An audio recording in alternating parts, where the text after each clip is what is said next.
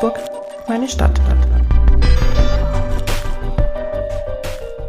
Herzlich willkommen zu Augsburg, meine Stadt, dem Gesprächspodcast der Augsburger Allgemeinen.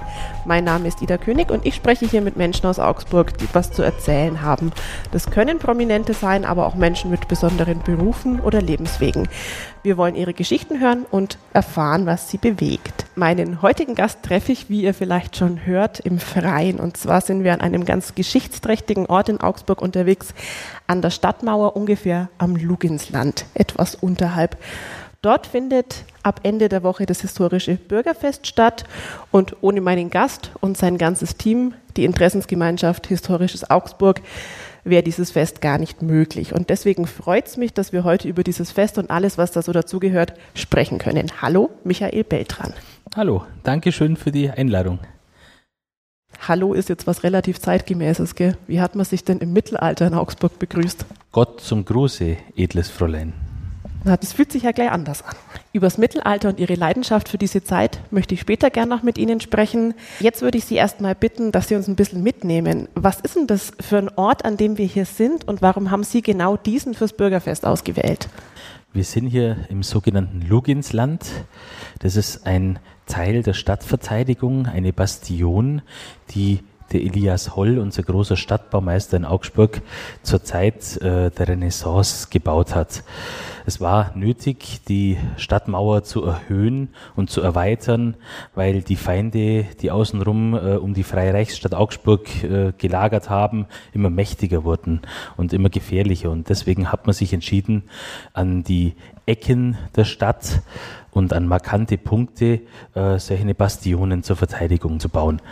Und wir haben uns deshalb für diesen Ort entschieden, um ein historisches Bürgerfest zu organisieren, weil wir damit zeigen wollen, dass diese Örtlichkeiten erhaltenswert sind. Der Teil, in dem wir uns jetzt befinden, nämlich auf der mittleren Ebene dieser Bastion, ganz oben ist äh, dieser Biergarten im Luginsland und ganz unten ist noch ein kleiner Bereich mit einem Brunnen. Ähm, der wurde schon vor einigen Jahren restauriert und ein anderer Teil, weil da oben Richtung Fischertor, ähm, der ist noch einsturzgefährdet und der muss ganz dringend saniert werden. Und ursprünglich war das mal eine Idee, die der sogenannte Stadtmauerverein äh, gehabt hatte nachdem die Wertachbrugger Torfeste äh, ja zu groß geworden sind und man sich irgendwo ein neues Areal suchen hat müssen, weil das alles zu teuer worden ist vom Absichern her und dann wäre das, dann ist es viel leichter hier die Straße abzusperren, einmal vorne eine Sperre zu machen und einmal hinten.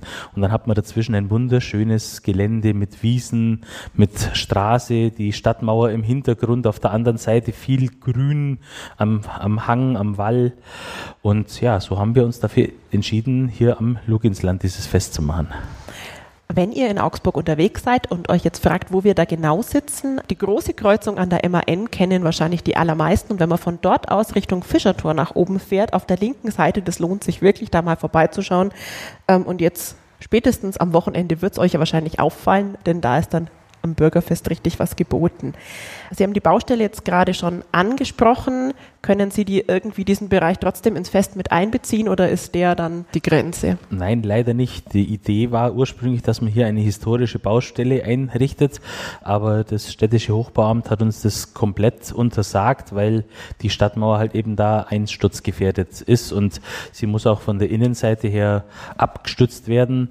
Ähm, deswegen dürfen wir diesen Bereich äh, gar nicht nutzen. Der wurde mit Bauzäunen schon vor einigen einigen Jahren eingezäunt und wir dürfen die Bauzäune aber abdecken, sodass sie jetzt nicht ganz so auffallen und dieses historische Ambiente nicht so sprengen.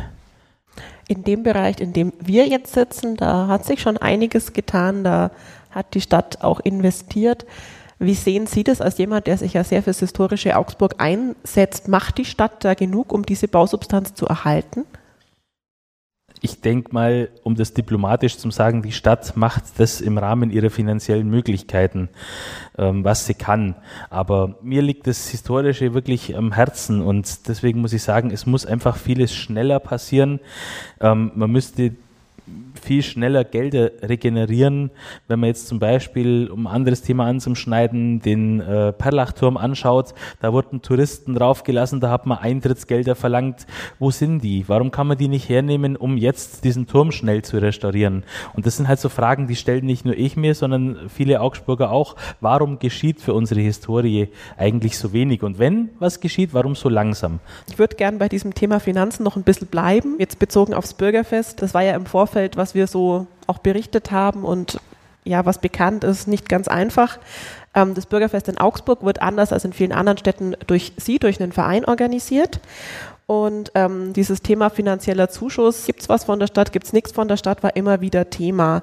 Einer Kollegin von mir haben sie vor kurzem gesagt, dass sie dann wirklich auch abends manchmal so sauer und verzweifelt waren, dass sie dann echt heulend ins Bett gegangen sind. Zwei Fragen. Zum einen hat sich das mit der Stadt irgendwo geregelt und die zweite Frage, warum tun sie sich das dann überhaupt an? Weil es Spaß macht. Gleich mal um die Frage zu beantworten. Es macht Spaß.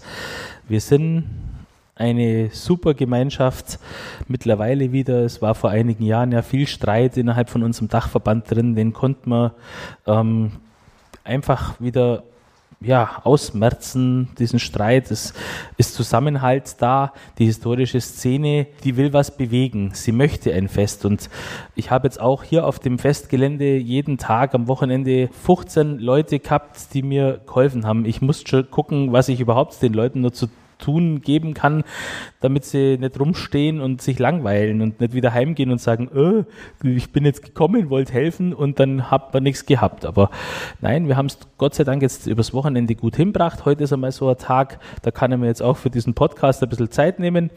Ähm, Gott sei Dank. Ab morgen geht es dann wieder ein bisschen mehr rund, beziehungsweise ab heute Abend schon. Und ja, Warum tut man sich das an? Weil es eben Spaß macht. Mit der Stadt Augsburg wir bekommen weiterhin keinen Zuschuss. Wir bekommen keine Ausfallbürgschaften.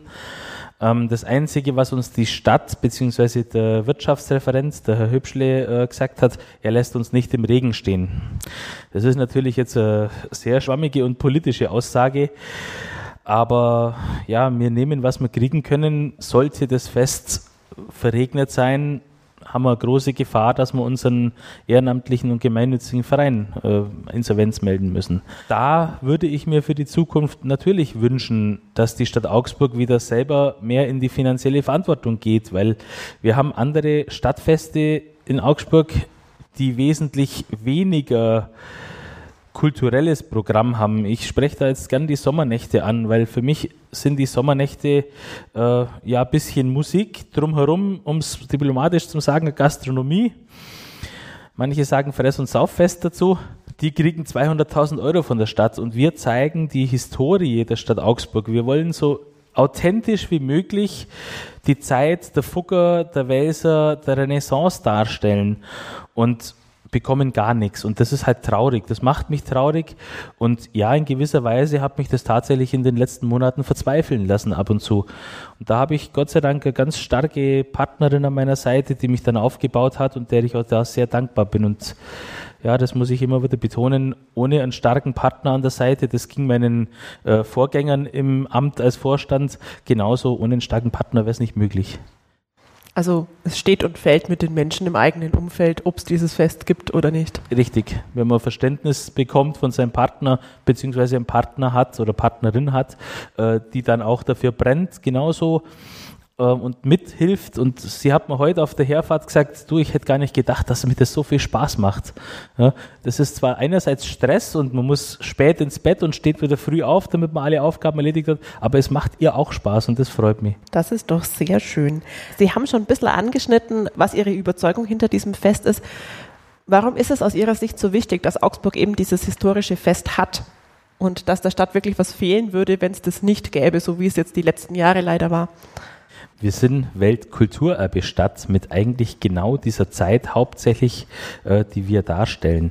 Denn die Hauptsachen unserer Wasserwirtschaft, mit denen wir Weltkulturerbe sind, die stammen ja hier aus der Zeit der Renaissance. Natürlich haben die Römer sogar schon Wasser nach Augsburg eingeleitet, äh, kann man ja auch nachweisen. Aber die Wassertürme sind zu Zeiten von Fugger und Welser entstanden. Warum sind sie da entstanden? Weil die das notwendige Kleingeld hatten, um sowas zu finanzieren. Und die wollten halt einfach damals in ihren äh, Wohngebäuden und Geschäftsgebäuden fließendes Wasser haben.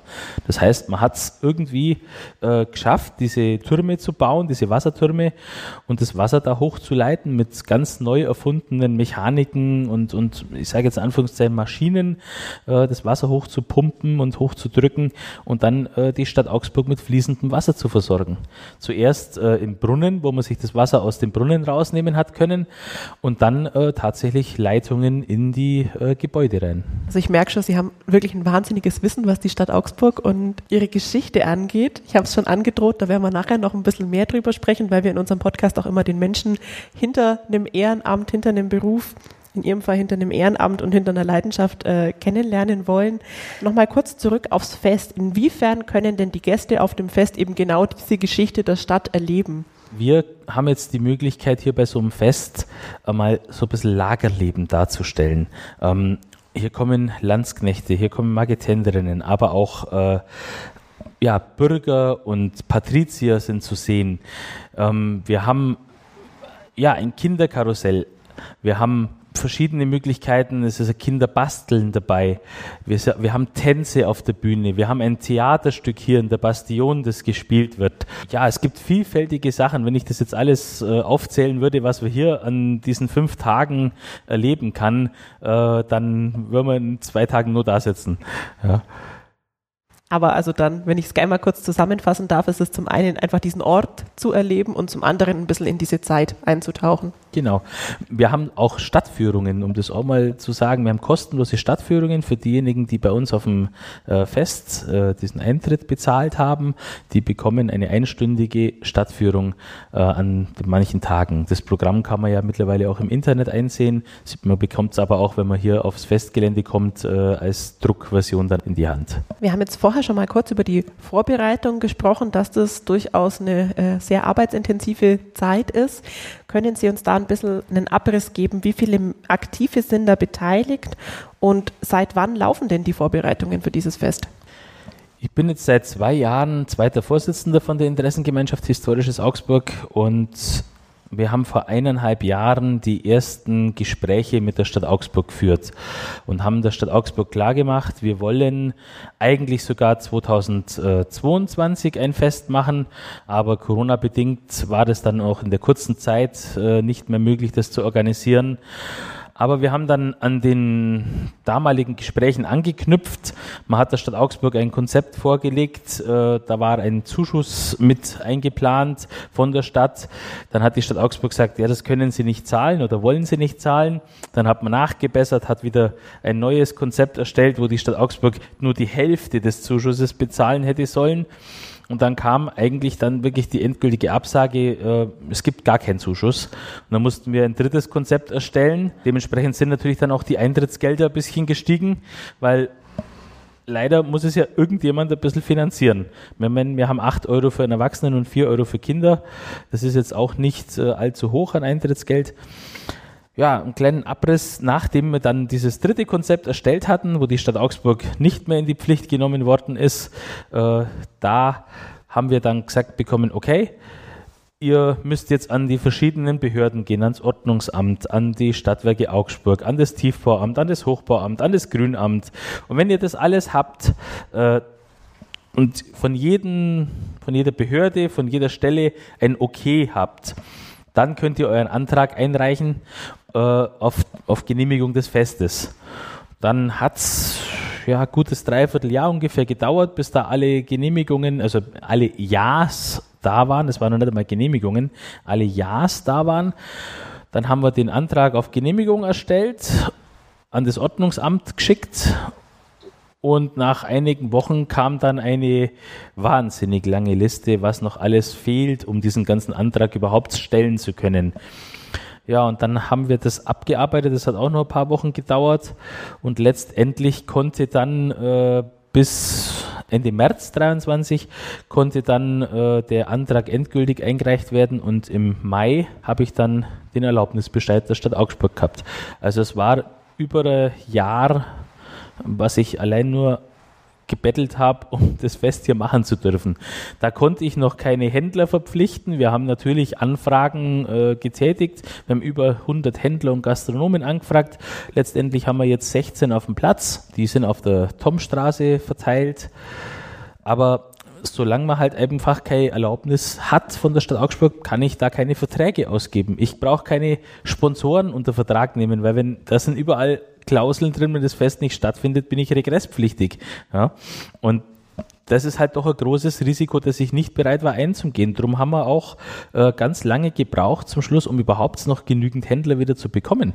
Ja, weil die anderen hatten ja alle schon andere Feste, wo es schneller gegangen ist, wo die Stadt mit dazu geholfen hat und nicht äh, organisatorische Dinge verzögert hat. Eine letzte Frage zu dem Thema, bevor wir zu was äh, Erbaulicherem kommen, sage ich mal.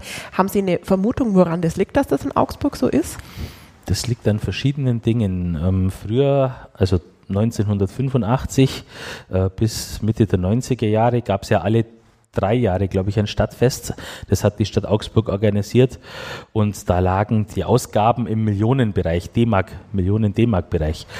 Ähm, das wurde der Stadt Augsburg wahrscheinlich zu teuer.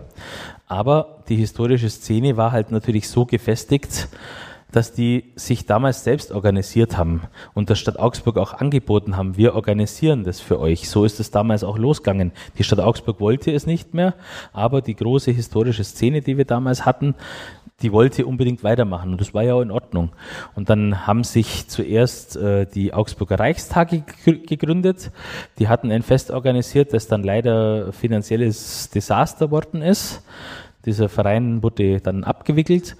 Ähm, danach hat sich aus diesem Verein die Interessengemeinschaft Historisches Augsburg äh, gegründet, als Dachverband quasi für die ganzen historischen Vereine.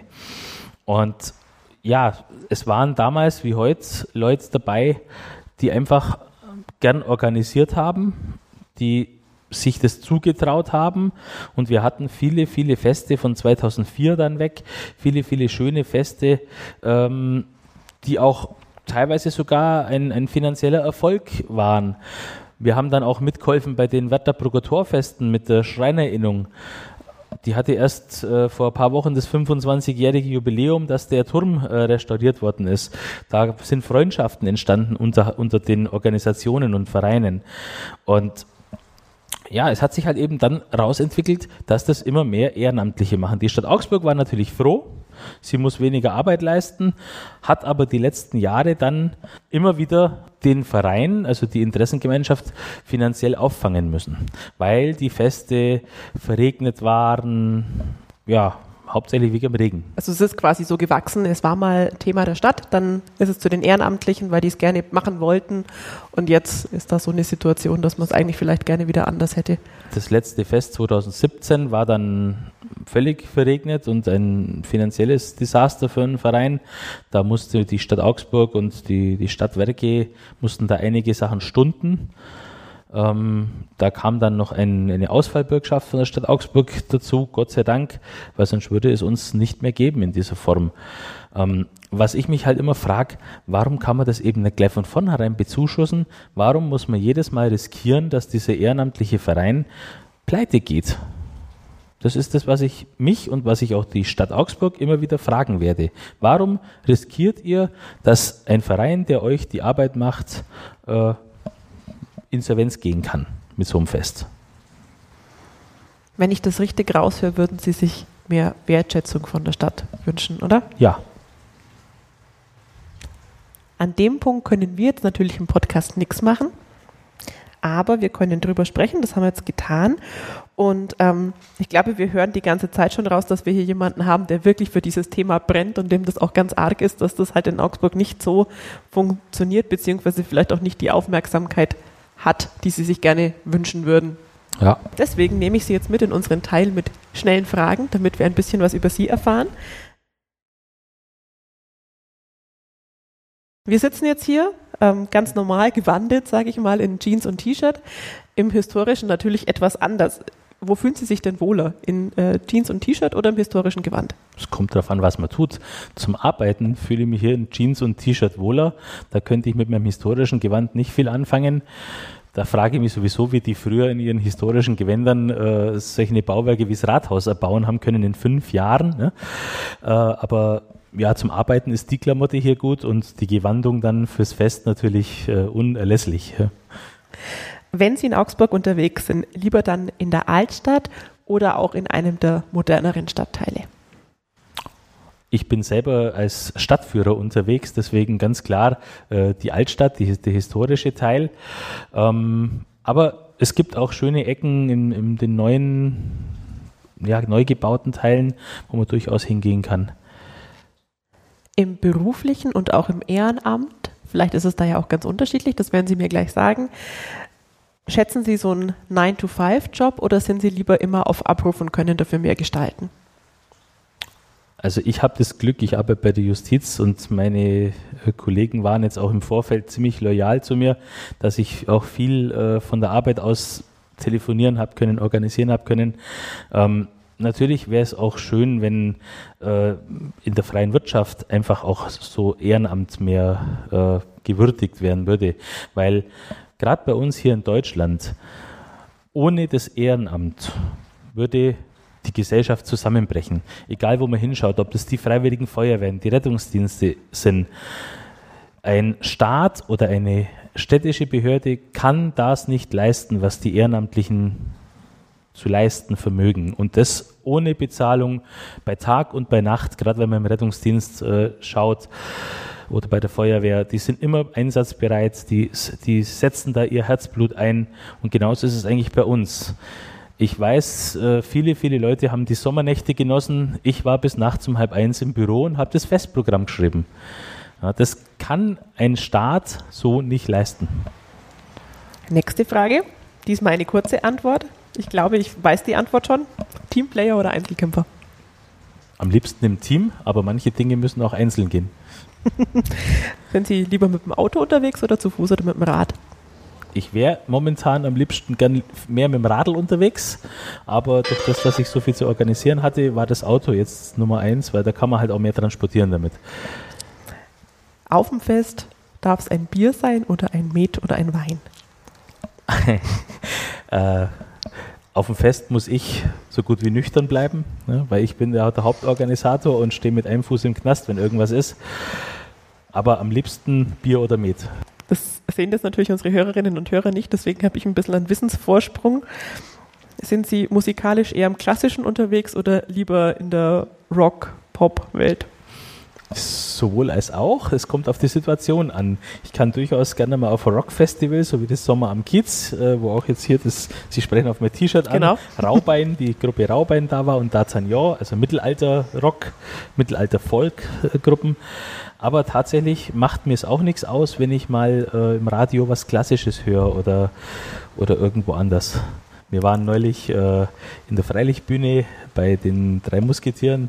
Es war wunderbar. Es war zwar jetzt keine klassische Musik, aber das war einfach wunderbar, das anzuschauen. Ich wechsle mal das Thema. Selber kochen oder essen gehen? Momentan mehr essen gehen, weil zum selber kochen keine Zeit ist. Wenn Sie wieder Zeit haben, kochen Sie gern? ich lasse lieber kochen. äh, ich kann es durchaus, habe ich auch schon oft bewiesen, aber ähm, wenn man miteinander kocht mit der Partnerin, ist es am schönsten. Eine Frage noch: Sind Sie ein Frühaufsteher oder sind Sie eine Nachteule, wenn Sie sich aussuchen können? Halb zwölf aufstehen, spät in der Nacht ins Bett gehen, das ist meins. Alles klar, ein Nachtmensch, durch und durch. Ja. Herr Beltran, wollte es vorher schon eigentlich fragen, aber ich dachte, nee, ich hebe es mir auf für den letzten Teil. Was fasziniert Sie denn so an dieser Zeit, am Mittelalter, an der Renaissance? Das ist mit ganz einfachen Worten gesagt die Leistungsfähigkeit der damaligen Menschen.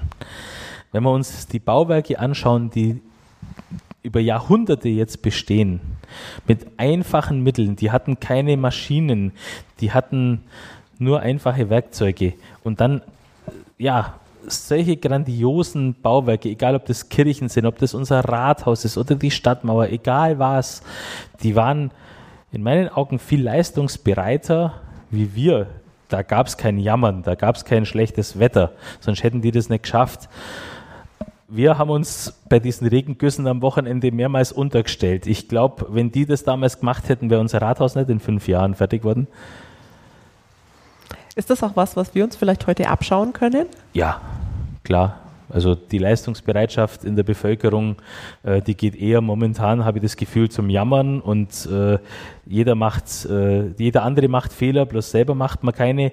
Ähm, wir brauchen einfach wieder mehr Zusammenhalt in der Gesellschaft. Seit wann sind Sie denn im historischen Augsburg aktiv? Ich bin 2004 mit dem ersten Bürgerfest am Roten Tor eingestiegen und äh, ja, als Kind 1985, da habe ich mir das schon gewünscht, ein Landsknecht zu werden. Und dann gab es ja lange Zeit mal keine Feste mehr, äh, eben bis 2004 dann wieder das erste organisiert worden ist. Und da habe ich geschaut, wo kann ich dazugehen? Und tatsächlich diese, diese Gruppe von, von damals, diese Landsknechtsgruppe, die gab es immer noch. Es war 2004 auch noch, auch noch kein Verein. Äh, die sind erst 2009 dann als Verein gegründet worden, um Rechtssicherheit zu haben.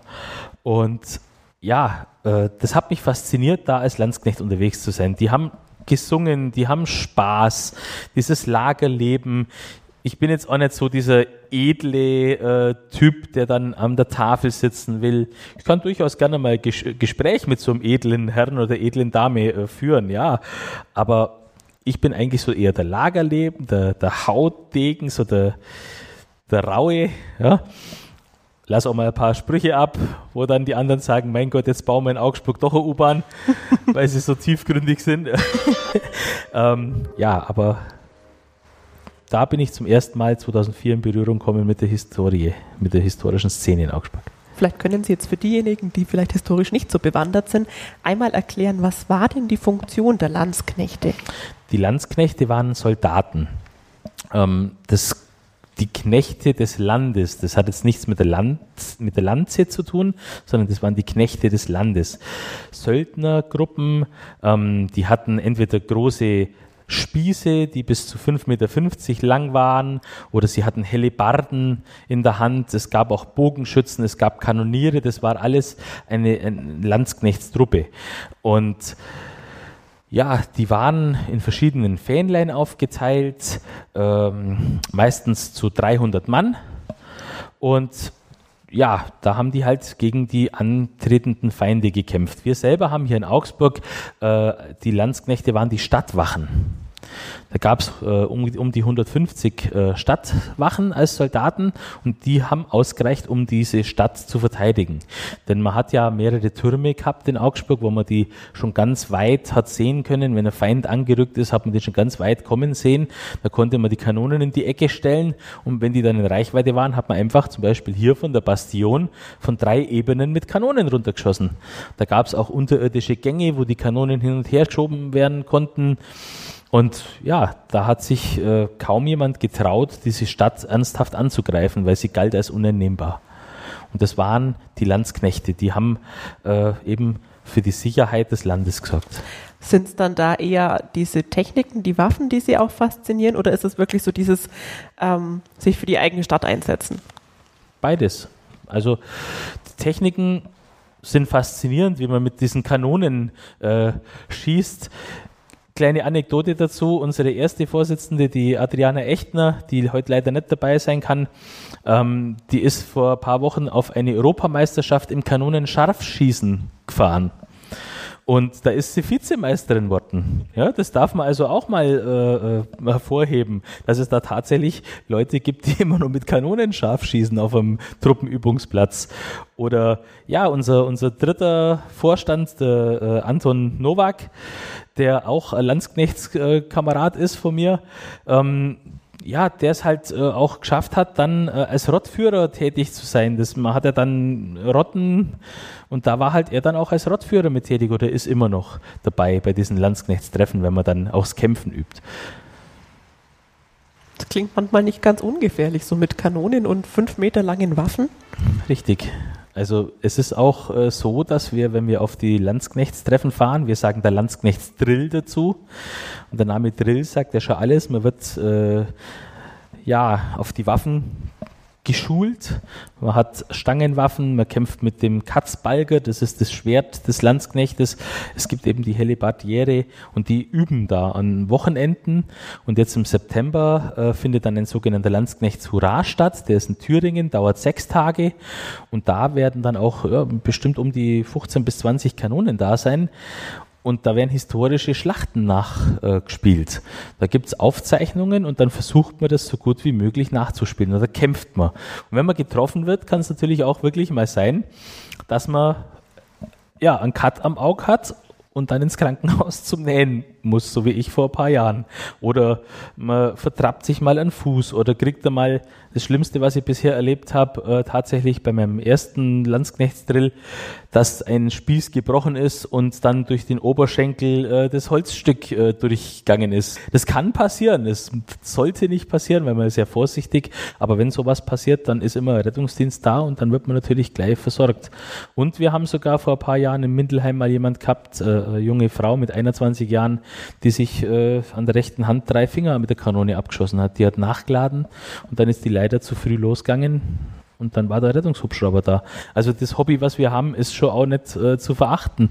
Ja, es klingt gefährlich. Ist das für Sie wie so eine Art Risikosport oder? Wenn man alle Vorsichtsmaßnahmen ergreift, es gibt da einen ganzen Katalog an, an Verhaltensregeln, dann sollte es fast nicht möglich sein, dass man sich gegenseitig verletzt. Man, man, schlägt nicht voll zu, man geht nicht auf den Kopf, aber natürlich kann so ein Spießer mal irgendwo beim Fallen oder so wieder, wieder hochschlagen oder wie es mir passiert ist, dass man mein eigener Mann äh, nach hinten, seinen Spieß nach hinten gezogen hat und mit dem hinteren Ende ans Auge hinkommen ist.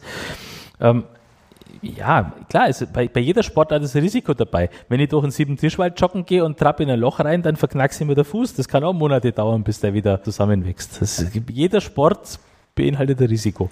Aber es ist eine Art von Sport dann in dem es Fall. Es ist eine Art oder? von Sport, ja. ja. Ich wollte es einfach die ganze Zeit wissen, was ist die Faszination dahinter? Also, aber ich glaube dann. Warum gibt es einen Boxer? Ja, ich glaube, es geht auch, in eine ähnliche der lässt Richtung. auch die, das Gesicht äh, demolieren, jedes Mal beim Boxkampf über mehrere Runden.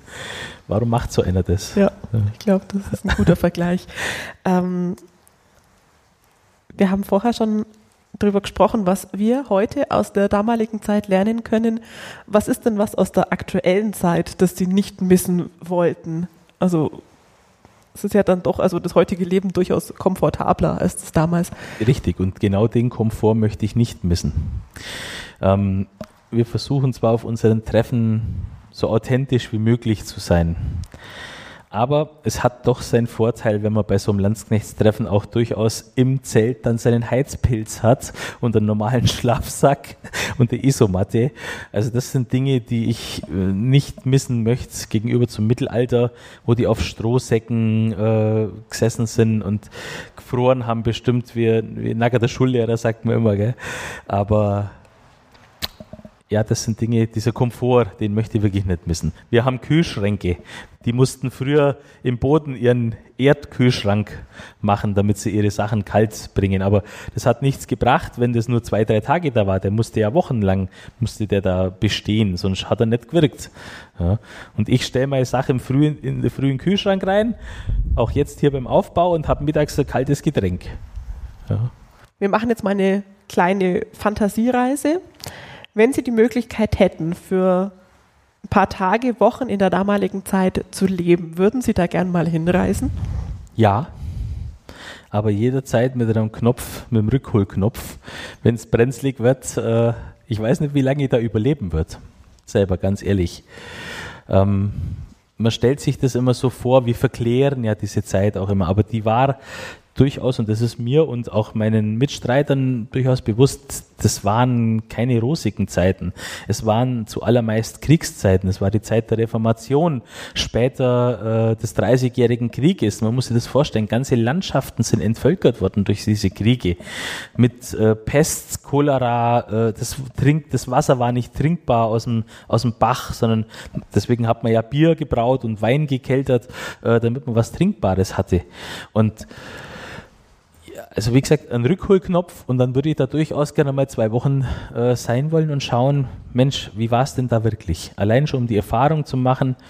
ich weiß durchaus, das, wir verklären das Ganze alles wahnsinnig, weil das war keine schöne Zeit. Eine letzte Frage habe ich noch an Sie. Ähm, Sie sind da ja sehr reflektiert und haben wirklich viel Wissen über diese Zeit. Wie haben Sie sich das angeeignet? Also natürlich viel mit Lesen, viele Gespräche innerhalb der historischen Szene. Das sind auch äh, die allermeisten sehr, sehr belesen. Bei uns geht es nicht nur um äh, Saufen am Abend äh, an einem Lagerfeuer, sondern die meisten wissen, was sie darstellen. Ähm, die interessieren sich auch dafür. Aber wie gesagt, ich bin ja auch seit 2019 selber Stadtführer und im Rahmen dieser Ausbildung, die ich da gemacht habe, habe ich auch meine eigene Heimatstadt äh, noch ganz mit anderen Augen kennengelernt. Man hat zum ersten Mal bei dieser Ausbildung habe ich wieder den Kopf nach oben gehoben. Das kann ich jedem nur einmal empfehlen. Lauft's nicht mit euren Handys in der Stadt umeinander und schaut's am Boden, sondern hebt's einfach mal, wenn ihr an der Kreuzung steht, an der Ampel wartet mal den, das Gesicht nach oben und schaut's, was ist denn da alles so um euch rum. Es ist faszinierend, wie unsere Stadt Augsburg immer noch historisch ausschaut, auch wenn durch den Krieg, durch den Zweiten Weltkrieg viel zerstört worden ist. Das ist doch ein schönes Schlusswort. Dann halten wir uns vielleicht alle ein bisschen dran. Ich probiere es auch mal stärker aus. Köpfe nach oben. Wir schauen uns mal an, was unsere Stadt zu bieten hat. Herr Beltran, ich sage ganz herzlichen Dank fürs Gespräch. Sehr gerne und vielen Dank für die Einladung.